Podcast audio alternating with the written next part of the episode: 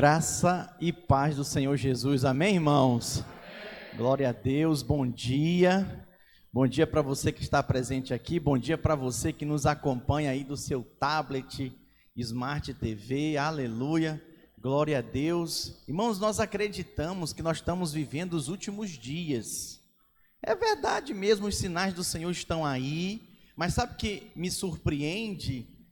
Eu tive em reunião com o pastor Aloysio semana passada e todos os pastores, supervisores de estados foram unânimes, juntamente com o nosso pastor, testificando é, dessa perspectiva de que um grande mover do Senhor está para ser liberado aí, muitas vidas serem salvas. E eu digo uma coisa para você: a tecnologia é bênção, é bênção. Nós estamos quase que ministrando, preste atenção no que eu vou dizer.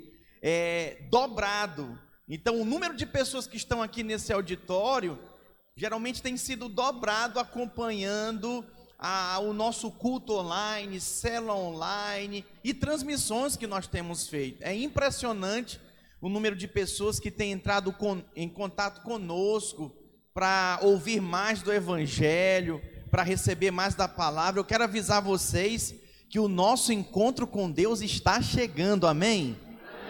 É o encontro, pastor, o que é o encontro com Deus? É um final de semana. Nós, há um ano, né, desde o período da pandemia, nós não estamos fazendo na chácara, num sítio, nós estamos fazendo aqui no prédio mesmo. E você que ainda não passou pelo encontro com Deus, esse final de semana abençoado, gera expectativa no seu coração. Você é o nosso convidado. Tenha certeza que Deus vai falar com você. Eu, como pastor, já passei pelo encontro, já ministrei em vários encontros e toda vez que nós nos reunimos com esse objetivo, nós oramos, nós jejuamos, convidamos pessoas, parentes, amigos, é um mover de Deus, a palavra de Deus tocando o coração. Pastor, o que, que tem nesse encontro com Deus? Muito bem, com certeza você já deve ter participado de uma palestra, né, de alguma formação, seminário técnico na sua área, e aí você participou um dia intensivo, dois dias intensivos, é a mesma coisa. Nós vamos nos dedicar um dia falando da palavra de Deus, um dia inteiro. E você acha que talvez isso pode ser enfadonho, não é, pelo contrário. Você não tem ideia do impacto disso na sua vida espiritual. É um verdadeiro mover de Deus, porque a gente vai pregar a palavra, a gente vai orar, vai ter teatro, vai ter música, vai ter vídeos que nós vamos passar aqui, e a sua vida vai ser transformada, pode ter certeza. Por quê, pastor? Porque o encontro com Deus, ele tem o início, o meio e o fim. Ele é algo programado é, é, com as palavras e os assuntos que a gente vai trazer, que vai te abrir os olhos, vai, te, vai descortinar o seu entendimento a respeito da vida espiritual. Então, talvez você está iniciando aí o ano de 2021, precisa mudar muitas coisas na sua vida, não está conseguindo. Olha, o encontro com Deus vai fazer toda a diferença na sua vida. Quem ainda não fez, não passou pelo encontro com Deus nosso aqui da videira, levanta a mão. Pode levantar a mão sem constrangimento. Então, você é o nosso convidado, gera expectativa, é, agende essa data, vai ser um sábado, um dia inteiro, ok? Vai ser um tempo poderoso. Você pode se informar com o líder de célula ou com os servos que estão aqui, os maiores detalhes a respeito do dia, dos horários e da, e, e da inscrição, ok? Muito bem, gente, todos devem ter acompanhado aí a nossa, o nosso auditório anexo desabou com essa, essas chuvas torrenciais da semana passada. Aí você pode estar perguntando, pastor, mas a gente está orando para chover, né? Faz chover, Senhor Jesus. Bem, essa canção aí que o nosso irmão Austin está cantando, irmão, não é chover essa água, não, é chover bênçãos do Senhor mesmo, vida de Deus sobre nós, amém? Glória a Deus, é essa chuva aí, chuva espiritual. Mas essa, olha, chuva de, da segunda caiu metade do nosso do teto do nosso auditório aqui, onde a gente faz o cultinho, né, o, o Domingo Kids com as crianças. E na quinta-feira choveu de novo, né, de quarta para quinta, caiu mais uma parte. Então, é por isso que a pastora Eni precisou fazer essas divisões. Nós acreditamos que domingo que vem vai estar tudo resolvido, amém? Glória a Deus por irmãos que têm chegado junto, porque é nessa hora, quando a coisa aperta, quando a coisa fica difícil, que a gente vê quem são os irmãos, mesmo os amigos com que a gente pode contar, né? E com igreja não é diferente, não. Fico muito feliz que Deus tem levantado homens nessa igreja, mulheres que percebem as coisas, as necessidades, já se posicionam.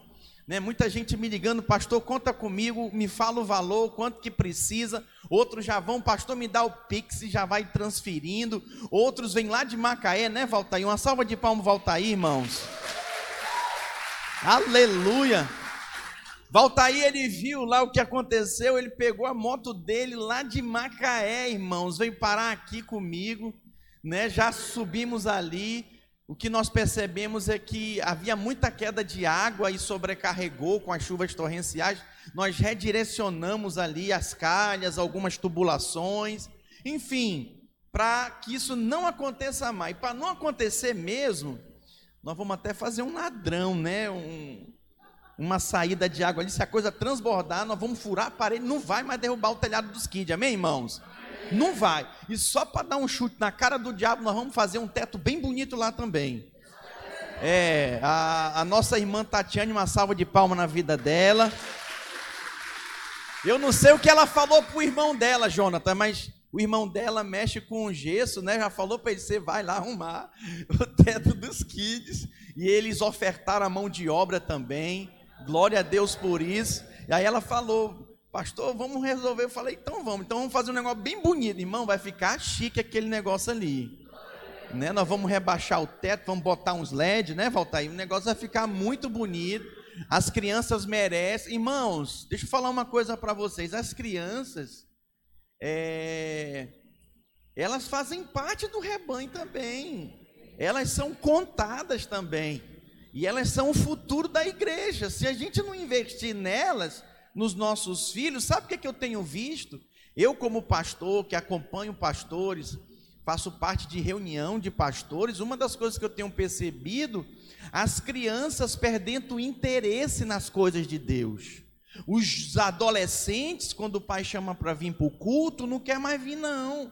Quer ficar em casa, vendo televisão, jogando videogame, perdendo o interesse pelas coisas do Senhor. Os jovens quando fala em vir para a igreja, já bate o pé, não quer saber, e os pastores compartilhando isso. Te falar uma coisa, isso não vai acontecer no nosso meio. Em nome de Jesus, nós estamos investindo nos pequeninos. Né? A pastora Eleni, juntamente com as mulheres da igreja, tem investido. Pastor, como é a visão da igreja? A nossa visão é o seguinte: em relação às crianças, nós não discipulamos as crianças. Quem discipula as crianças são os pais nós pastoreamos as crianças. Então, na videira, você que está chegando agora, é mulher, né? Você, marido, quer entender a coisa? Vou explicar para você. Na videira, preste atenção, não converse agora. Olha aqui para você entender. As mulheres discipulam as mulheres, ok? E as mulheres pastoreiam as crianças. É exatamente isso. Então é muito importante você, como marido, apoiar o envolvimento da sua esposa. Tem espaço para todo mundo se envolver, mas também tem espaço se você quiser ficar quietinho no seu banco aí. Não, pastor, não quero me envolver com nada, quero só ouvir a mensagem. Também não tem problema não. Né? Você tem o um livre arbítrio, mas o melhor eu digo para você é se envolver mesmo. Ah, pastor, é difícil mexer com gente, é mesmo, mas só que tem a parte ruim mexer com gente, mas tem a parte boa também. Você encontra gente fina, ó. Você encontra, a Bíblia é quem diz, não sou eu, e eu prefiro falar a palavra, que a palavra toca o seu espírito e vai tocar agora. Existem amigos mais chegados que um irmão. Nunca experimentei isso, porque você não se permitiu abrir o coração para que alguém tivesse esse acesso na sua vida, amém? Então permita-se, né?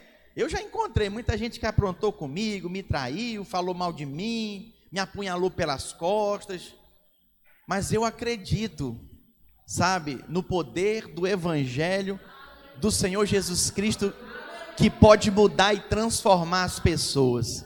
Amém? Acredito piamente nisso. Eu sou testemunha da transformação que Jesus fez e continua fazendo na minha vida. Eu quero desafiar você a envolver-se, sabe, a envolver-se mesmo na sua célula, participando intensamente. Isso vai fazer toda a diferença. Eu quero compartilhar com vocês hoje, alguns já devem ter visto aí o tema, né?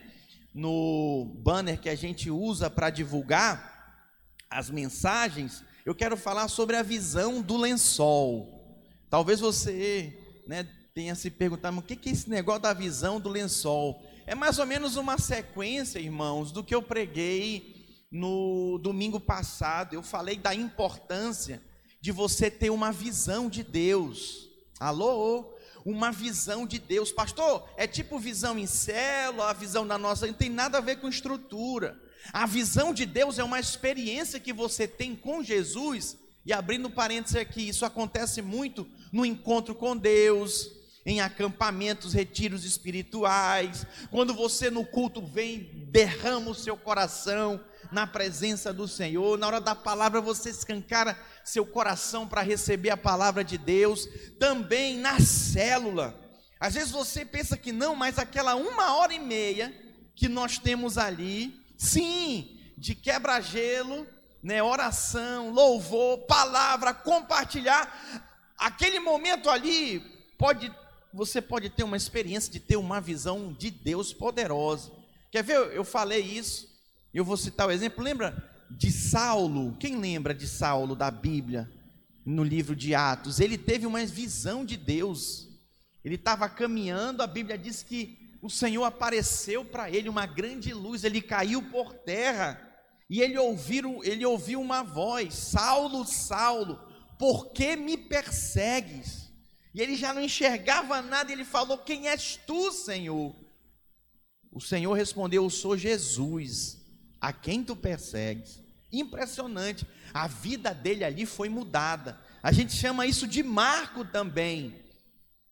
Ele teve uma experiência poderosa com o Senhor.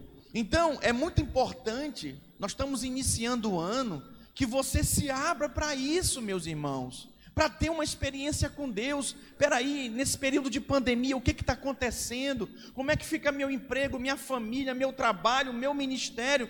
Você deve orar e buscar a Deus, Senhor, fala comigo. Você não pode ficar se olhando, se julgando, não, mas você deve pedir, Senhor, eu quero me ver como o Senhor vê. Senhor, eu quero, eu quero me ver como o Senhor me vê. Eu quero ouvir a tua voz. Preste atenção, o nosso Deus é vivo, ele fala conosco. Ele fala conosco. E essa mensagem de hoje tem a ver com isso. Eu quero compartilhar com vocês a visão do lençol. Essa foi a experiência que Pedro teve, e é uma experiência muito poderosa muito poderosa, eu quero compartilhar com você. Mas levando em conta, e eu queria abrir um parêntese aqui e te falar sobre a visão que nós temos tido da parte de Deus a respeito dessa pandemia. Nós, pastores da videira, o presbitério, o conselho apostólico, que visão nós temos tido? A nossa visão de Deus hoje a respeito dessa pandemia é que o Senhor nos chamou, o Senhor nos comissiona. A que, pastor? A ganharmos os gentis, a ganharmos os incrédulos, a falarmos das boas novas de salvação, do amor de Deus, da graça de Deus para alcançá-los em nome de Jesus. Quem concorda comigo que tem muita gente aí desesperada? Levanta a mão. Tem gente. No elevador, vizinho de porta, eles estão sorrindo para você, mas eles estão igual aquele bichinho, sabe, com medo, preocupado, assustado. Se você tira a aparência da pessoa, o sorriso ela tá ali triste, desanimada, sabe, abatida com essa situação. E isso é um fato. Enquanto muitos estão anunciando aí juízo de Deus, porque tem isso também. Misericórdia, tem pastor que está anunciando o juízo de Deus. Isso bem feito, vai de novo. Isso aí é por causa do carnaval, isso aí não sei o que. Irmãos, o nosso objetivo não é enfatizar essa questão do juízo de Deus. O nosso objetivo aqui é enfatizar a salvação do Senhor. A esperança, diga a esperança. Nós precisamos, olha, as pessoas já auto se condenam por causa do pecado delas. Elas já carregam muita culpa, muita condenação. E além disso também, sabe que mais que tem? O diabo, que é o acusador, que nos acusa de dia e de noite. Fora uns que são em boca também do diabo, né? Misericórdia, que te acusa, toda hora joga o teu pecado na tua cara. Irmãos, esse não é o nosso objetivo. O nosso objetivo é fazermos igual Jesus, dar esperança para as pessoas. Isso é as boas novas do Evangelho, isso é a mensagem do Senhor. Então, nós cremos e a nossa percepção com essa pandemia é que o Senhor está aí para salvar essas pessoas, para curá-las. A graça disponível. Alguém já pegou fruta na árvore assim? Eu amava isso, eu ia para o sítio do meu tio, eu amava chegar lá na goiabeira, sabe, pegar a fruta assim, comer na hora, subir na árvore. Geralmente no topo, no olho lá da árvore, lá em cima tem os melhores frutos. Né? Eu gostava de subir, de pegar. Preste atenção, tá aí, é só pegar. Pastor, como é que eu pego? Sabe como que você pega? Crendo, recebendo. É isso que faz toda a diferença. Então nós não devemos usar a pandemia para condenar o mundo, não, irmãos. Pelo contrário, nós não estamos aqui para condenar ninguém. Nós, como ministros do Senhor, nós estamos aqui para levarmos as pessoas para se voltarem para Deus. Esse é o nosso objetivo. Talvez você esteja me ouvindo e você diga assim, pastor, eu não sei nem falar direito, eu não conheço a Bíblia direito, eu estou começando, mas eu percebo tudo isso que o Senhor está falando é possível. Sabe como? Testemunhando o que Jesus está fazendo na sua vida. É isso, é bem simples assim. Como testemunho nos toca, sabe, irmãos? E eu creio que essa história de Cornélio, né, juntamente com Pedro, que teve uma visão do lençol, essa experiência que Pedro viveu, ela é uma experiência que é uma analogia, que é uma inspiração para que a gente possa viver e praticar isso no nosso dia a dia. Então, nós estamos vivendo um verdadeiro tempo de recomeço.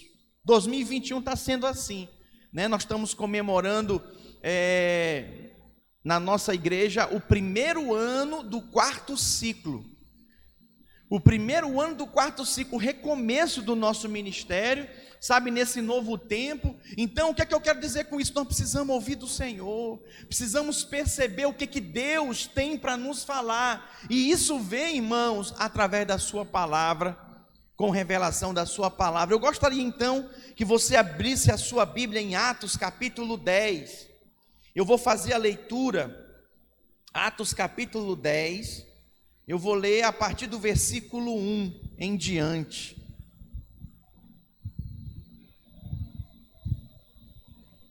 Você pode acompanhar aí na projeção e também na sua Bíblia.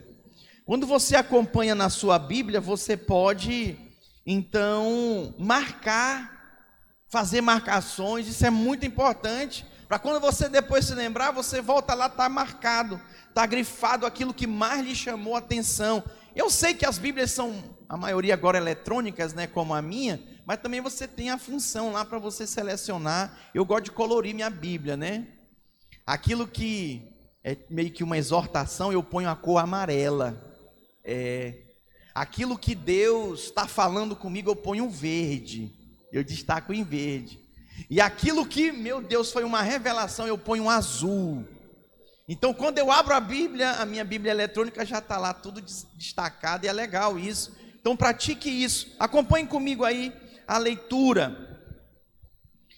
Morava em Cesareia um homem de nome Cornélio, centurião da corte chamada italiana, piedoso e temente a Deus, com toda a sua casa, e que fazia muitas esmolas ao povo e de contínuo orava a Deus. Preste atenção, ele não era crente, ele não era judeu, Ele não cria, irmãos, como os judeus criam, né, aquela fé fervorosa, religiosa, não. Mas ele era alguém que ele temia a Deus. E algumas coisas ele fazia, como por exemplo, dar esmola para as pessoas necessitadas. Olha o que diz na sequência da leitura aí, olha. Ele diz assim, ó: Esse homem observou claramente durante uma visão, cerca da hora nona do dia, um anjo de Deus que se aproximou dele e lhe disse: Cornélio. Gente, não era nem batizado. Na hora nona, guarda isso, hora nona, diga hora nona. Pois é, isso é importante. São, são detalhezinhos da Bíblia que nos mostra coisas interessantes. Na hora nona, ele teve uma visão. Um anjo aparecia para ele e disse: Cornélio. Este fixando nele os olhos e possuído de temor, perguntou: O que, Senhor? E o anjo lhe disse: Vamos ler juntos? As tuas orações e as tuas esmolas subiram para a memória diante de Deus. Um parêntese aqui, olha para mim. Deus vê a tua oferta. A oferta que você entregou aqui no gasofilás. O meu pastor aprendi com ele. Ele já anda com no carro dele lá cheio de moedinha, né? Aí quando ele para no semáforo, ele dá para as pessoas que vão ali pedir. Ele falou assim: Eu não sei. Vai que alguém que está precisando, né? Então eu dou mesmo. Vai que alguém que Deus está enviando para me ajudar, eu quero ajudar mesmo. Mas tem outros que preferem pensar: Não, isso aí vai usar droga, não vou dar não. Tem duas formas de você pensar e avaliar. Eu sou que nem meu pastor, eu gosto de ter uma moedinha ali, e o meu filho já aprendeu, pai, não vai dar não, opa, meu filho está aqui, já vou entrego. Isaac ainda me ajuda a lembrar, né? A Eleni também é a mesma coisa. A pastora Eleni, preste atenção, Deus vê nossas esmolas. E eu quero destacar a segunda coisa aqui, além das esmolas, das ofertas, ele fala aqui a respeito da oração. As tuas orações subiram para a memória diante do Senhor. Quem ora a Deus, Deus ouve. Oh, glória a Deus! Eu vou repetir de novo, que esse aleluia pode ser mais forte. Se você direciona a sua oração a Deus, a sua fala a Deus, Deus ouve. Isso é algo poderoso. Se alguém gritar, ô oh, pastor, eu vou parar. Opa. Ô pastor John Rich, sim, meu querido, eu vou. Imagina Deus, a Bíblia diz que Deus ouviu a oração dele, a oração dele subiu em memória do Senhor. Isso é algo poderoso. Aí ele continua, agora envia mensageiro a Jope e manda chamar Simão, que tem por sobrenome Pedro ele está hospedado com Simão, curtidor, cuja residência está situada à beira-mar. Sabe o que aconteceu aqui? Algo muito poderoso, irmãos. Às vezes as pessoas têm até uma boa intenção de coração e elas querem buscar o Senhor como Cornélio, dão esmolas, elas, sabe, oram, falam com o Senhor, mas só isso não é eficiente, não é o suficiente. Então Deus viu e Deus falou: Ah, é? Tá bom. Então mandou o anjo lá e mandou ele procurar quem? Um servo dele. Qual o nome do servo? Pedro. Esquece esse negócio de viver a vida da fé sozinho. Isso é um engano do diabo. Essa cultura aí da internet de Jesus sim, igreja não, isso é do cão. Isso é do diabo para isolar você, para você viver uma fé que sabe lá em quê? Enganado, se enganando, enganando a muitos. Misericórdia não. Isso não é igreja, isso não tem nada a ver com o corpo de Cristo. Cristo é o cabeça da igreja. E a igreja é o corpo. Se eu tivesse sem perna aqui, você vai me achar uma coisa esquisita. Se eu tivesse as duas pernas, misericórdia. E se eu não tiver o braço esquerdo, você vai ficar me olhando assim, meu Deus, como é que ele faz as coisas? Você não vai ouvir mais nem minhas palavras, você vai ficar olhando é para o meu corpo. Né? Como, como, como, que foi que ele perdeu? Qual o acidente dele? O que, que aconteceu? Eu não vou tirar outro braço que não dá, eu estou segurando o microfone.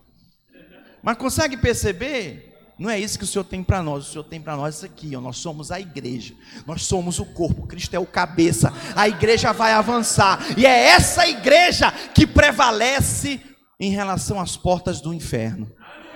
Glória a Deus por isso. Glória a Deus. Mas voltando para cá para o texto, eu quero destacar a hora nona que eu falei para você. Cornélio, então, ele recebe essa visão do Senhor na hora nona. O que, que significa a hora nona?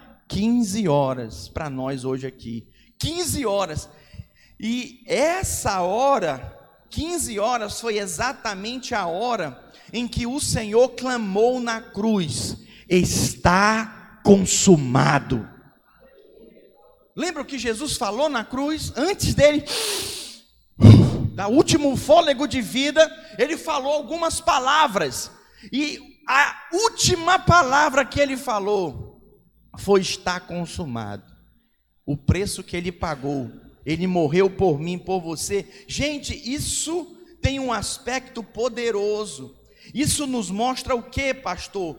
Que a obra do Senhor, ela está consumada ela está consumada na minha vida, na vida daqueles que creem. Mas também, por um outro lado, observando aqui esse texto de Cornélio, nós vemos que a obra do Senhor também está em andamento. Na vida de Pedro estava consumada, resolvida, na vida de Cornélio não. Ele orava para Deus, ele dava a esmola, mas ele ainda não tinha entregue a vida dele para Jesus. Ele não conhecia Jesus, ele precisava confessar Jesus como seu Senhor e Salvador. Então o Senhor mostra para ele, vai e manda chamar Pedro. Ele nem sabia quem era Pedro. Impressionante isso. A obra, irmãos, da redenção, ela foi consumada. Mas a obra de expansão do corpo de Cristo está em andamento. Eu posso ouvir um glória a Deus de você? Glória a Deus, nós temos irmãos aqui que têm plena clareza disso da obra consumada da cruz, do que Cristo fez, sabe? E que já renunciou à justiça própria, já entendeu que não é na base da sua justiça, com o que você fez ou deixou de fazer, com base na sua fé nele, que te salva, que te livra. Mas tem outros aqui que ainda não entendem isso, não compreendem, estão chegando agora e estão nesse processo, é a obra em andamento na vida dele. Irmãos, essa história, ela nos faz ter uma visão clara, uma visão verdadeira do que o Senhor faz. Preste atenção, uma é a visão que, que Deus deu lá para Cornélio, às três horas da tarde. E outra também é a visão que Deus deu ao apóstolo Pedro no segundo dia. Impressionante, a Bíblia diz que foi no dia seguinte. Então o que é que eu quero focar hoje aqui com você? Eu quero focar e dar uma ênfase nessa história de uma forma diferente. E o que, que eu quero focar aqui com você hoje? Esse texto nos mostra que os gentios foram alcançados a partir daqui. Quem é um leitor da Bíblia, estudioso, né, gosta de estudar a palavra do Senhor, percebe que até aqui, irmãos, nesse texto, o evangelho era vivido e pregado por judeus. Mas a partir aqui de Cornélio, irmãos, o evangelho ele vai sendo pregado para os gentios. A visão que Pedro tem é uma experiência poderosa. O que, que isso nos mostra? Que o coração de Deus não era só mais para os judeus, mas para o mundo inteiro. Olha, eu e você aqui, nós fomos alcançados pela pregação da palavra. Em João capítulo 3, versículo 16, é um texto conhecido de todos. A Bíblia diz: olha, Deus amou o mundo de tal maneira que deu seu filho unigênito. Deus amou o mundo, não só os judeus, os israelitas, povo escolhido de Deus lá no Velho Testamento, não. Pelo contrário, preste atenção, irmãos, é muito importante que você entenda isso. Jesus morreu por todos. Eu vou repetir de novo: Jesus morreu por todos, até para aqueles parentes difíceis que você tem, até para aquele amigo difícil que você tem, é para aquele vizinho que você quer mandar ele para muito longe, mas não pode porque você é crente. ainda tem que orar por ele. Jesus morreu por todos. Isso é algo poderoso, irmãos. Em Marcos capítulo 16, versículo 15, diz assim: olha. Jesus falando para os discípulos irem pregar por todo mundo e pregar o evangelho a toda criatura. Tem até uns que chamam, ô criatura, vem cá. Não chama de filho de Deus.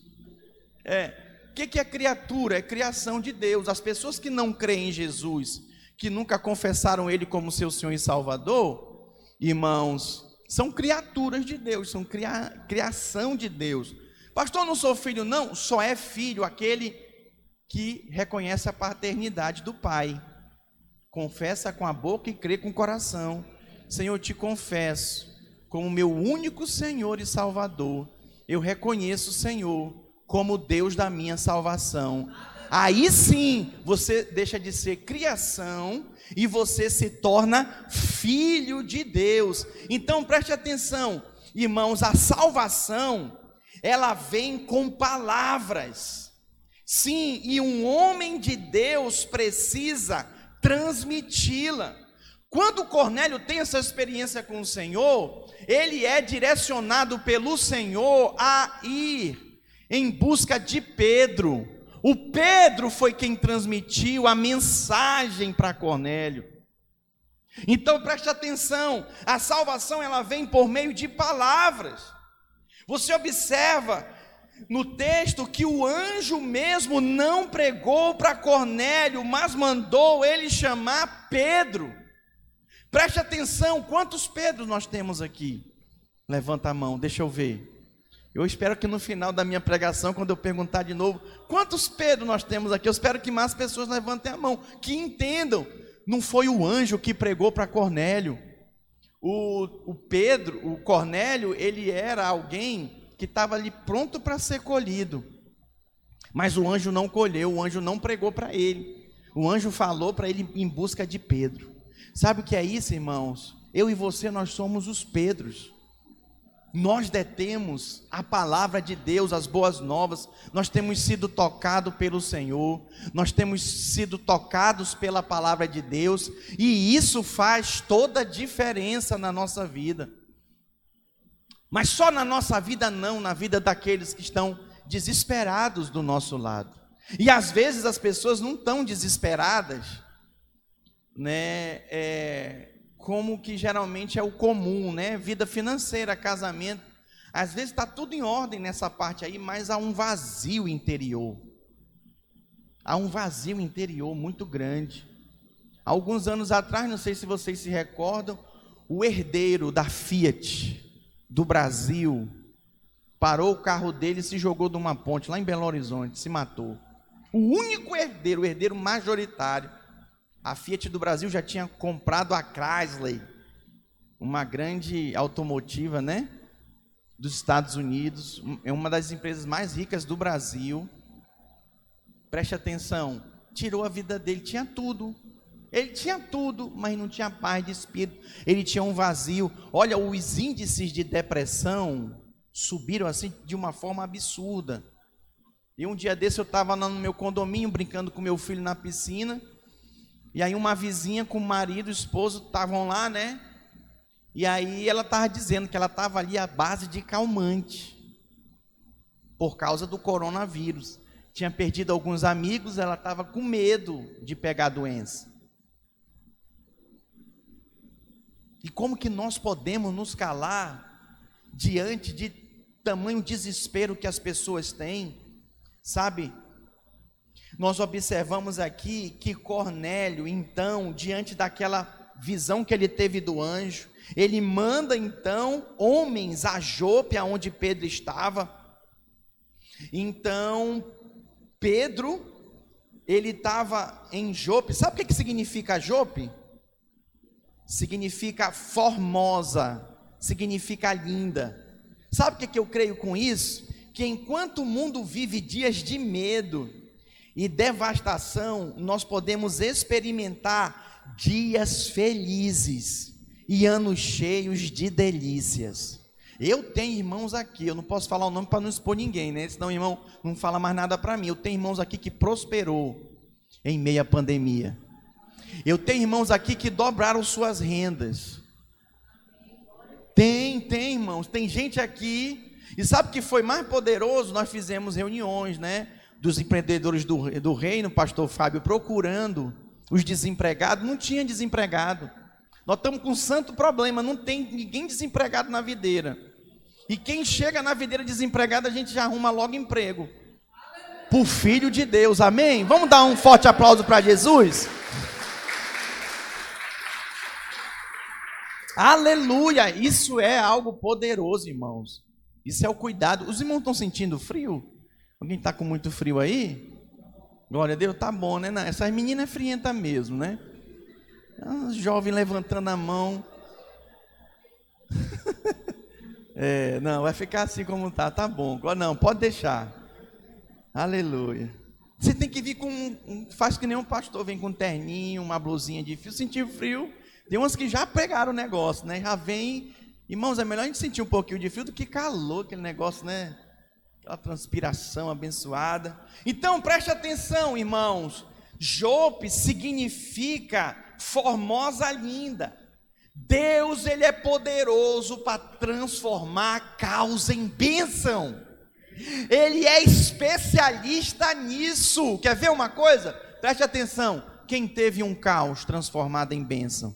Erga sua mão, deixa eu ver em alguma área da sua vida. Olha só. Esse é o Deus quem nós servimos. E se ele fez uma vez, ele vai fazer de novo, meu irmão. Ele vai fazer, pode crer. Jó, capítulo 36, versículo 1. Esse vale a pena você marcar. Jó 36, 1 diz assim: Se o ouvirem e o servirem, acabarão os seus dias em felicidade e os seus anos em delícias. Esse é o Deus a quem nós servimos. Eu vou ler de novo para você dar um glória a Deus bem forte. Se o ouvirem e o servirem, acabarão seus dias em felicidade e os seus anos em delícias. Ele é o Alfa e o Ômega, o princípio e o fim. Quem tem a última palavra do Senhor na sua vida é o Senhor, não é o seu patrão, não. Não é o seu patrão, não. É, pode crer. Ou então aquele líder maluco é, porque tem uns líderes malucos aí, né? Os pastores que, assim, misericórdia. Volta e meia chega alguém para congregar conosco e diz: Pastor, o pastor fulano de tal, eu fiz não sei o que, ele me amaldiçoou, disse isso e aquilo outro. Muito sério isso, irmãos. Os nossos lábios foram feitos para abençoar, não amaldiçoar. Não. As pessoas, quando elas se achegavam, a Jesus, Tatiane. Em nenhum momento Jesus condenou. Quem lembra da história da mulher adúltera? Foi pega em flagrante adultério. Ela estava com a roupa ali do flagrante adultério. Levaram perante ele. E os escribas e fariseus já estavam com a pedra na mão para atacar nela. Era a lei de Moisés apedrejar. Alô? E aí então eles questionam Jesus. Aqueles homens que estavam prontos para julgar, Jesus diz então para eles: quem não tem pecado, que atire a primeira pedra. Aqueles homens, começando dos mais velhos, a gente imagina por quê, né? A idade, muito pecado, até os mais novos foram deixando a pedra indo embora ficou só aquela mulher. E o único ali que poderia condená-la não condenou. Disse para ela: Mulher, onde estão os teus acusadores? Ela disse: Senhor, foram embora. Ele falou: Pois eu nem eu tampouco te condeno. Vá e não peques mais. Sabe, irmãos, o nosso coração jamais pode ser de culpa e de condenação. E aí eu quero me aproximar um pouco mais de você nós temos a tendência de que o que nós queremos para nós é misericórdia, né? Misericórdia quero. Mas a nossa tendência para os outros é juízo. Não, tem que pagar, tem que ser preso. Não, tem que morrer, tem que, sabe? Deixa eu falar uma coisa para você. aquilo que nós plantamos, aquilo que um homem semear, isso ele ceifará. Se você quer colher misericórdia, você tem que plantar misericórdia. Se você planta juízo, você vai colher juízo. Então preste atenção: as pessoas, quando se aproximam de você, elas recebem graça e favor de Deus, misericórdia, ou elas recebem juízo? Quando elas se aproximam de você, elas recebem juízo, condenação, culpa. Sabe, irmãos, nós precisamos avançar como igreja. Eu quero enfatizar isso aqui hoje nessa manhã. Nós precisamos avançar como igreja. Nós estamos aqui para vivermos como Jesus viveu. Nós estamos aqui para manifestar graça, favor. Se as pessoas se aproximam de você, elas se sentem culpadas, acusadas, sabe o que vai acontecer? Elas não vão conseguir receber graça de Jesus. Às vezes também você não fala nada, mas só o teu olhar é de julgamento, né? as pessoas percebem. Eu já ouvi vários homossexuais, lésbicas falarem: Pastor, eu não vou para a igreja. As pessoas não falam nada para mim, nunca falaram, mas os olhares me condenam e me culpam. Eu falo, poxa, eu sou pastor, eu falo, poxa, eu não concordo com essa prática. Eu sou contra essa prática. Eu sou que nem Jesus. Eu abomino o pecado, mas eu amo o pecador. Enquanto não dá para arrancar o pecado da vida da pessoa, né, eu, eu, eu tenho que saber lidar, conversar, amar a pessoa. Eu amo mais a pessoa que o pecado. Eu prefiro a pessoa com pecado perto de mim e ela poder ser influenciada e transformada do que ela ir embora com o pecado dela. Sabia que tem muitos pais que estão perdendo os filhos por causa disso? Sabia que tem muitas mães que estão perdendo os filhos, amam os filhos, mas só que quando vem o pecado, tratam mal, culpam, jogam a culpa em cima, condenam mesmo, e aí o que, que acontece? As pessoas não aguentam. Ninguém aguenta levar todo o tempo pancada, ninguém aguenta, sabe, toda hora olhar de julgamento, de ninguém aguenta, ninguém aguenta. Sabe por que Jesus foi chamado de glutão, bebedor de vinho e amigo de pecadores? Porque os pecadores gostavam de estar com ele.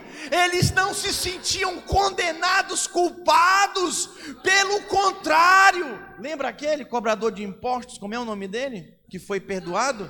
Zaqueu, a irmã está ligada. Zaqueu, irmão, roubava o povo mesmo. Ele era, co... ele era judeu, ele era um cobrador de impostos para Roma, ele cobrava mais. Os impostos dos judeus, os judeus tinham raiva dele. Ele falou: Eu vou restituir a todos aqueles que eu roubei, que eu usurpei. Sabe o que é isso? Isso é o poder do Evangelho. Eu gostaria hoje de desafiar você, meu irmão, sabe, a orar para Deus, Senhor. As pessoas estão vendo em mim graça a favor ou culpa e condenação? Se as pessoas veem em nós só culpa e condenação sobre elas, elas vão se afastar de nós. Mas se elas veem em nós graça a favor, elas vão se achegar a nós e nós vamos poder tocá-las através da palavra do Evangelho. Só o Evangelho tem poder de transformar. O que, que aconteceu com Cornélio? Ele precisava ouvir a palavra. Sabe por que, que ele ouviu a palavra? Porque Pedro pregou para ele. Ele só ouviu a palavra, as boas novas de salvação, escute, porque Pedro ao pregar para ele, ele estava aberto para ouvir a palavra de Deus na vida de Pedro, da vida de Pedro. Por isso que ele ouviu. Sabe por que, que muitos parentes, amigos não nos ouvem? Porque eles não estão abertos para nós. Às vezes eles se sentem culpados, julgados por nós. Às vezes você não fala nada, mas só o seu olhar é de culpa e de condenação. Nós sabe o que, que nós precisamos do Espírito de Cristo. Precisamos do Espírito de Cristo. Pastor, é para passar a mão no pecado deles. Por favor, não me, interrom não me interprete errado. Não. Não é para passar a mão no pecado de ninguém. Mas é de transmitir graça para eles. Olha, minha mão está aqui. Eu estou aqui. Conta comigo. Quero te ajudar. Não estou aqui para te condenar, te culpar. Eu estou aqui para te ajudar. Conta que eu vou estar tá orando por você. Gente, isso faz toda a diferença. O que, que as pessoas têm recebido de mim, de você? Graça, culpa ou condenação? Que o Senhor nos livre desse espírito de condenação.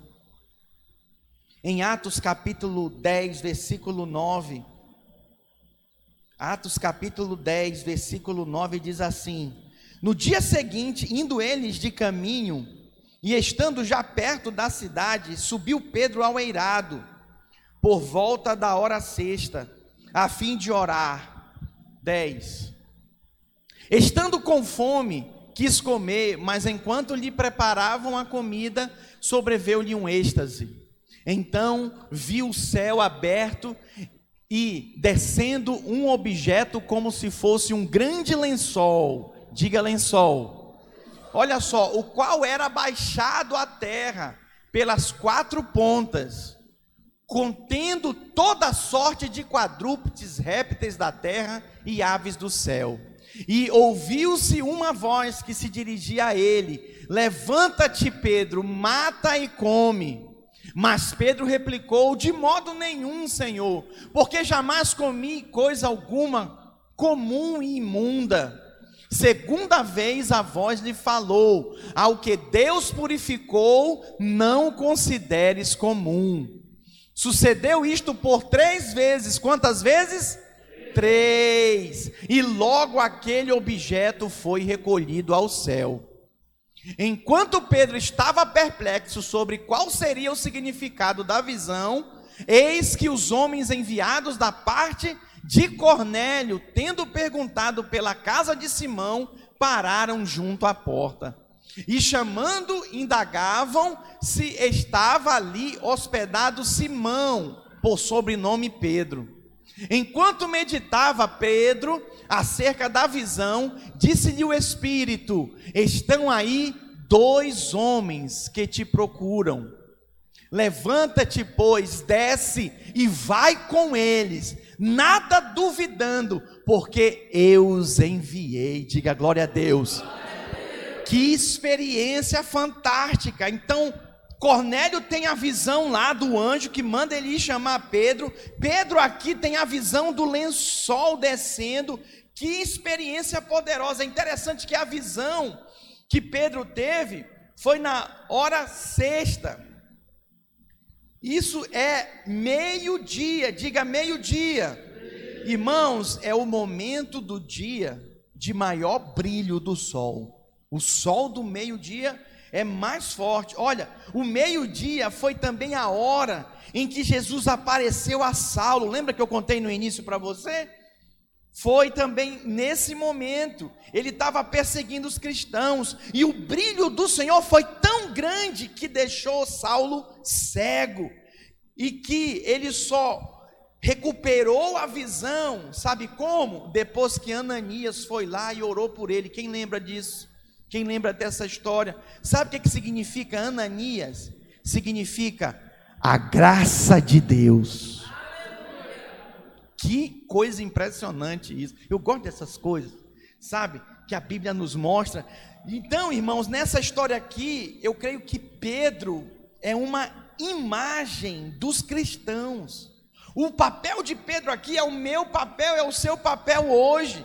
Nós estamos entrando num tempo de maior brilho do Senhor, de maior manifestação da glória do Senhor, e mesmo enquanto o mundo parece que está em desordem, coberto de trevas, põe para mim, na projeção Isaías 62, o Senhor tem eu e você, igual essas lâmpadas aqui, ó.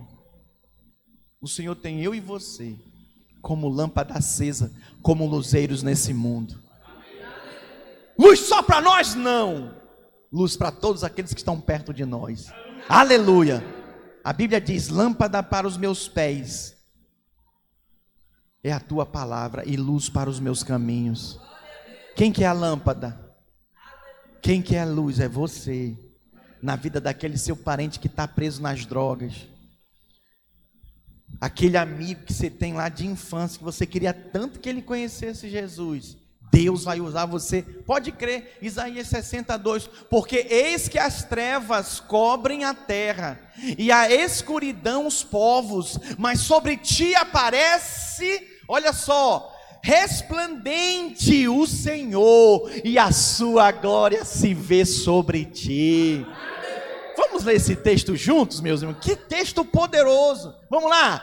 Porque eis que as trevas cobrem a terra e a escuridão os povos, mas sobre ti aparece resplandente o Senhor e a sua glória se vê sobre ti. É tanta glória, é tanta luz que as pessoas vão receber, todas aquelas que estão ao seu redor. Aleluia! Glória a Deus. Foi exatamente isso que aconteceu.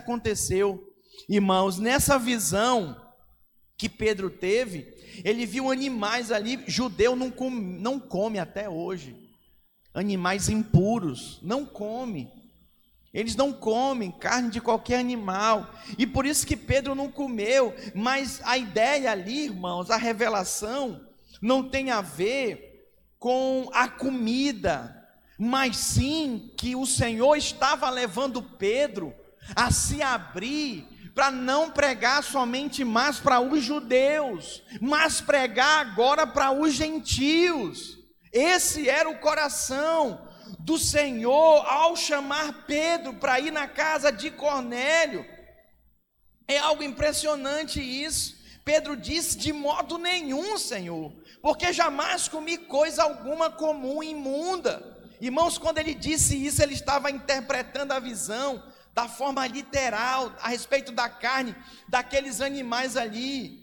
Mas não tem a ver com isso, não. Os animais na visão simbolizavam pessoas. E a direção era para Pedro alcançar as pessoas. E isso aconteceu três vezes. Na palavra de Deus, o três significa algo perfeito, algo completo, assim como também o número sete. Que coisa impressionante! O Senhor Jesus orou três vezes no Getsemane, quem lembra?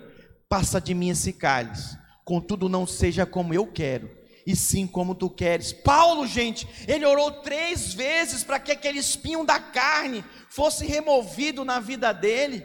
Quem lembra de Pedro também, que negou Jesus três vezes? Jesus veio e trouxe restauração para Pedro, fazendo três perguntas para ele. Irmãos, quando o Senhor repetiu aqui a visão para Pedro, daquele lençol com aqueles animais, três vezes, ele estava estabelecendo algo de uma vez por todas na vida da igreja. O que, pastor? Ele estava estabelecendo que a partir daquele momento o evangelho deveria ser pregado aos gentios. O Senhor estava falando para Pedro: não seja rebelde, mas lembre-se do meu amor e da minha graça por você é também para eles. Sabe qual é a tendência de muito cristão? Se isolar no seu mundinho, na sua vidinha, casa, igreja, trabalho, família, leva os filhos para a escola, célula, e se isolar ali. Não, meu irmão, você tem que pregar a palavra para os seus parentes. Você tem que pregar a palavra para os seus amigos. Eles vão para o inferno. Cornélio aqui, me escute por favor. Mesmo dando esmola, mesmo orando para Deus. Quantas pessoas tem assim que eu e você conhecemos? São generosas, ajudam o próximo, oram e falam para Deus. Pastor, toda religião leva a Deus. Mentira! Não leva a Deus. O único caminho é Jesus Cristo. Cornélio estava perdido, ele, a casa dele, a salvação, quem levou foi Pedro que levou a salvação. Foi Pedro que levou, é você quem vai levar a salvação para os seus. Escute, me perdoe eu dizer para você: não sou eu que vou levar, eu nem conheço seus amigos, seus parentes. Você me chamar, eu até tento, mas imagina todo mundo me chamando, pastor, vamos lá, prega lá, eu vou. Às vezes eu consigo ir numa cela, eu consigo visitar a empresa do irmão, não consigo tudo, irmãos. É É você quem Deus levantou. Aqui para Cornélio foi Pedro, você é Pedro. O Senhor chama você para viver essa realidade. Não podemos julgar as pessoas pela capa. Não podemos condenar as pessoas, o diabo já faz isso. Nós estamos aqui para levar a salvação para elas. Diga comigo somente o evangelho de Jesus Cristo pode mudar os corações. Somente o Evangelho, meus irmãos, só a palavra de Deus. Então, nós devemos pregar o Evangelho a todos, a todos. O Evangelho é para todos, é para todos sim. Nós não devemos fazer distinção das pessoas. Cristo Jesus morreu por todos os pecadores. Semana que vem tem célula. Vai ser só com esse grupinho, a sua célula mesmo? Só com os irmãos da sua célula? E os visitantes? Hum? E cadê os Cornélios?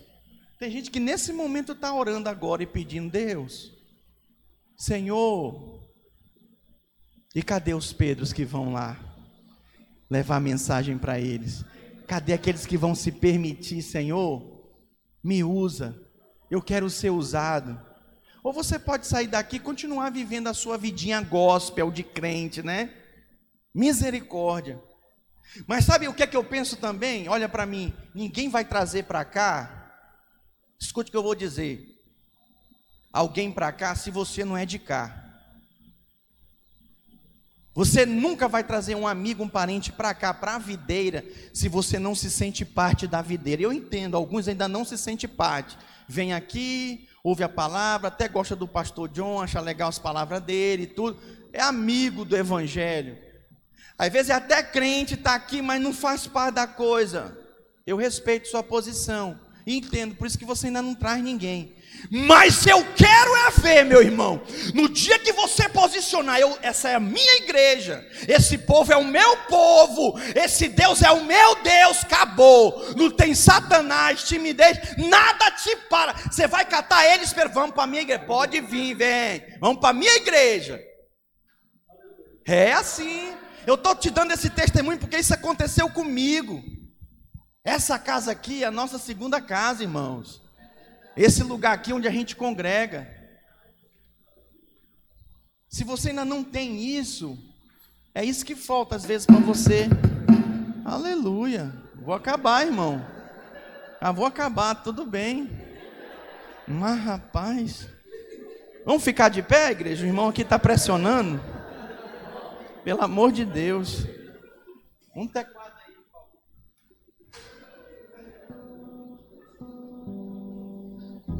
Vê aí já, anota aí para mim quem foi, em que eu tô de costa, não sei.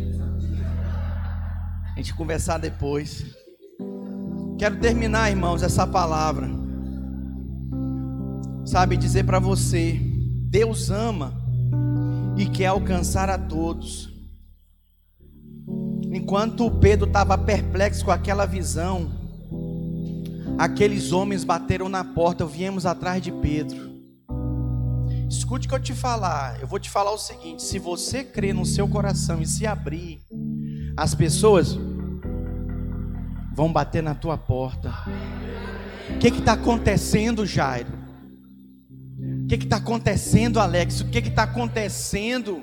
Gilberto, o que está acontecendo, Valtair? Eu quero, eu quero que tu tenha, eu quero Jesus, eu quero essa vida. Eu tive uma visão e Deus me mandou vir aqui. Você tem algo que é para mim também. Eu preciso disso, eu preciso disso, irmãos. A visão de Deus que Paulo, que Pedro teve. Mais baixo, por favor. Aquilo mudou a sorte dele.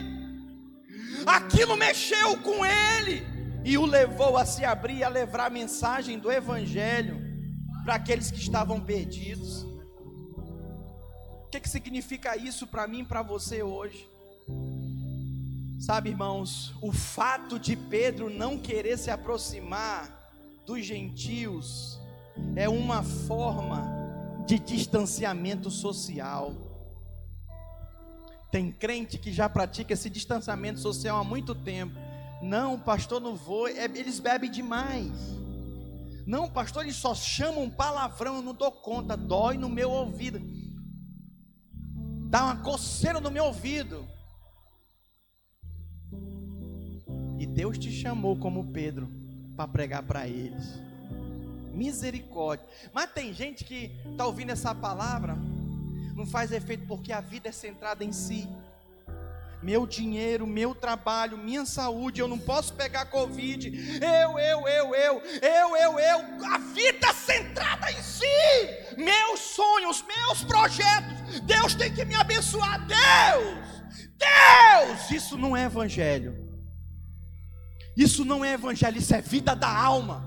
Vida centrada no seu mundo, em você, ego puro, e graças a Deus, meu irmão, graças a Deus por Jesus Cristo que está aqui hoje e que abre teus olhos. Sabe quem vive as melhores vidas nesse mundo? É aquele que vive para o seu próximo, para alcançar o seu próximo. É o modelo que Jesus nos deixou. Ele morreu a nossa morte para que nós vivamos a sua vida. É tempo de nós vivermos. Escute o que eu vou lhe dizer. É tempo de nós vivermos por amor ao nosso próximo, pregando a mensagem para eles. É, o povo é igual o povo de Israel, rebelde, murmura, reclama de você, fala mal de você. Ei, né, Jairo? Eita, Jesus, e taca pedra em você, esculhamba com você, mas Deus levou você para pregar. Você é o Moisés deles. Chegou o um momento que o Senhor falou: Moisés, afasta aí, Afasta, Moisés, vou acabar com esse povo e de ti vou constituir um novo povo. Moisés se colocou na frente, aquele que levava pedrada do povo, mordida do povo, era machucado, ofendido, traído pelo povo. Disse: Senhor, então me mata, Senhor, me mata então. E por causa de Moisés, o Senhor preservou eles. E sabe o que aconteceu? Tudo bem, os pais deles não entraram, pereceram rodando 40 anos no deserto, mas os filhos deles entraram. Escute o que eu vou lhe dizer. Talvez seja difícil salvar esse tio, essa tia, que a mente está tão cauterizada que não dá para mudar mais. Mas você vai conseguir salvar seus sobrinhos. Receba essa palavra de Deus para a sua vida. A esperança para os cativos e oprimidos. Eu vou perguntar de novo: aonde estão os Pedros dessa igreja? Vai ter encontro semana que vem, vai ter encontro mês que vem. Eu vou saber se você recebeu mesmo essa palavra. Quando você trouxer a casa de Cornélio, eu não tenho mais tempo, meu horário já estourou. O irmão está pressionando aqui do louvor, mas eu vou dizer para você: não foi só Pedro, não que se converteu foi ele, a família dele, os empregados dele toda a casa dele foi salva, foi transformada. Aleluia. Essa é a visão do lençol. Que visão que você quer ter, pastor? Eu quero um carro zero, eu quero uma casa do condomínio. Amém. Você pode ter essa visão, mas não pense só em você, não. Você precisa de ter a visão do lençol, de ir e pregar a palavra do Senhor para os seus amigos, para os seus parentes. Sabe o que se dizem a respeito do estado do Espírito Santo? Que o povo aqui é muito duro, fechado, não ouve a palavra. Mas sabe o que, que Deus fez? Enviou você. Você é Pedro. Ele vai te conduzir. Tem até um ditado popular, né? Água mole em pedra dura, tanto bate até que fura. Vai quebrantar, meu irmão, acredita. Eu quebrantei, você quebrantou, o Senhor vai mover. Onde estão os Pedros? Feche seus olhos e erga suas mãos, você que é Pedro. Senhor Jesus, que passou, tu estás aqui, Pai. Tudo que ficou. E a obra quem faz é o Senhor. É o Senhor quem opera e ministra aos corações.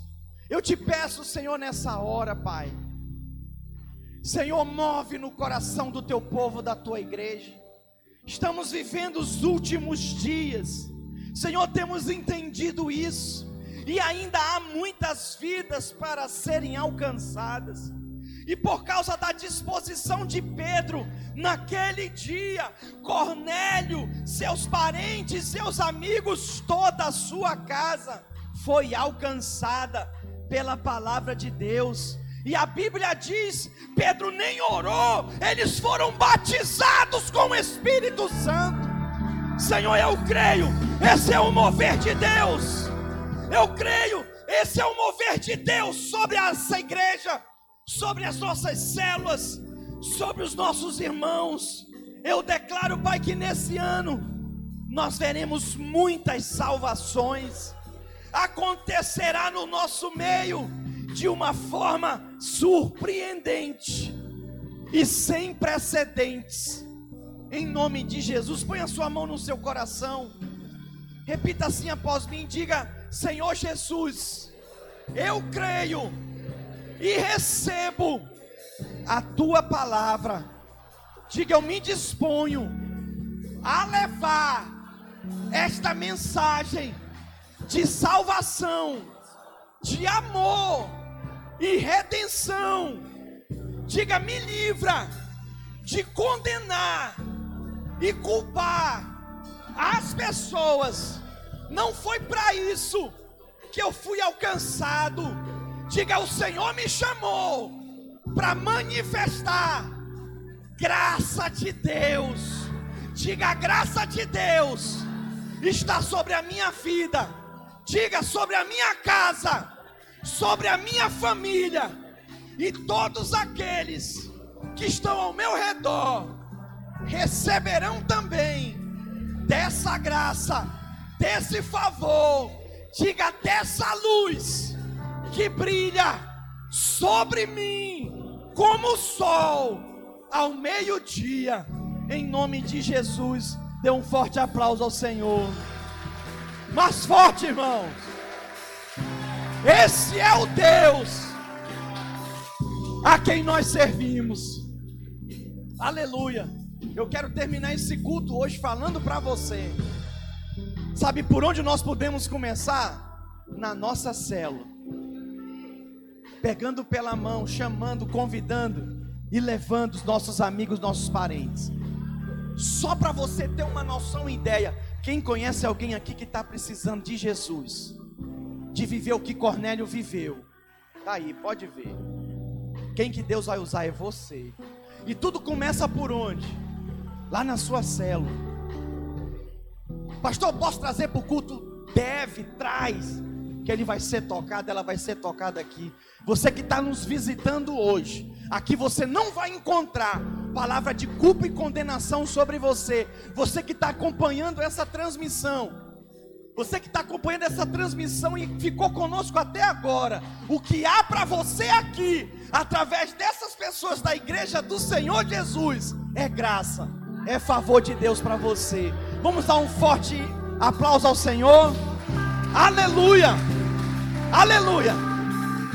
As nossas células vão ser diferentes. Olha, as reuniões familiares vão ser diferentes. As comemorações de aniversário vão ser diferentes. Sabe por quê? As pessoas vão ouvir palavras de graça nos teus lábios agora, não mais de culpa e condenação. Amém? Glória a Deus. Aleluia. Que o Senhor abençoe o seu retorno para o seu lar. Te dê uma semana abençoadíssima. Em nome de Jesus. Fala para pelo menos três pessoas aí. A graça e favor sobre a sua vida. Amém. Deus te abençoe. Em nome de Jesus. Tenha uma semana abençoada.